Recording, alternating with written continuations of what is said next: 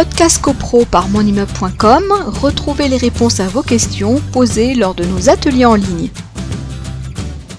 Alors, il y a une nouveauté qui, est, qui a été apportée par la loi Elan, mais n'empêche que l'ancien système est toujours en vigueur. Alors, l'ancien système, avant la loi Elan, on avait également deux possibilités. Il y en avait une qui n'était pas utilisée, je vais expliquer brièvement pourquoi.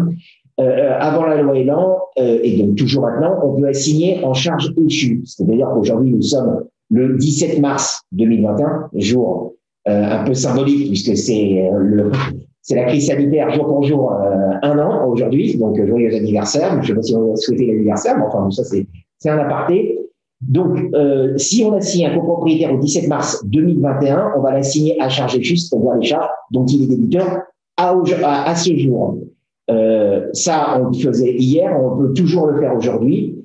Et euh, avant la loi Elan, il y avait une autre possibilité, c'était euh, d'assigner devant le président du tribunal, euh, à l'époque, du tribunal de grande instance du lieu de situation mignonne, saturant la forme des référés, c'était la procédure à mettre en œuvre, mais on assignait, on réclamait au copropriétaire, le, par exemple, si on l'assignait au premier trimestre, on lui réclamait son premier trimestre de, de charge, plus les trois trimestres sur le budget prévisionnel, donc les charges à échoir, les charges courantes à échoir. Mais cette procédure, on la mettait pas en place pour une simple raison. Et en tout cas, moi, j'étais pas mandaté pour ça et, les confrères, me, disaient la même chose par leurs syndic respectifs. Pas, euh, ces procédures n'étaient pas mises en place puisqu'on ne pouvait pas euh, demander le trimestre plus les trois trimestres en cours et parallèlement demander le paiement des charges échues. Donc, c'était pas du tout intéressant. Donc, on a signé uniquement en charge échue.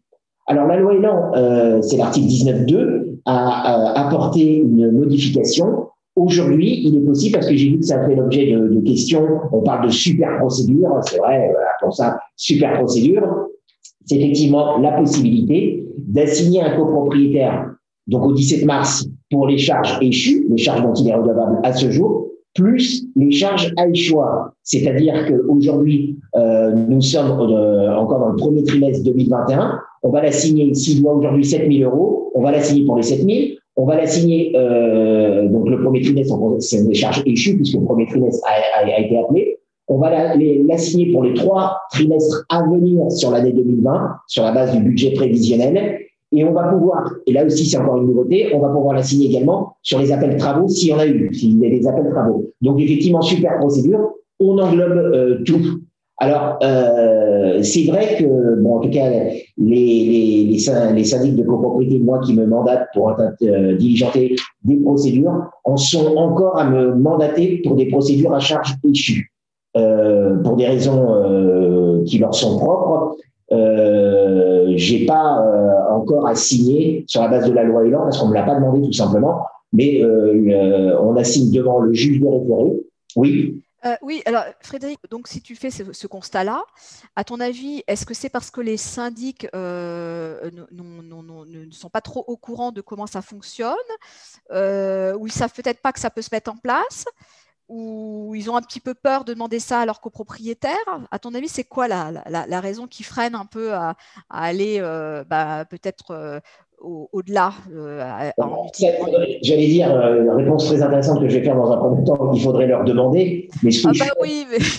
mais c'était le premier point de ma réponse. Deuxième point de ma réponse, je pense qu'ils ont surtout, eux, ils souhaitent avoir euh, des comptes à jour.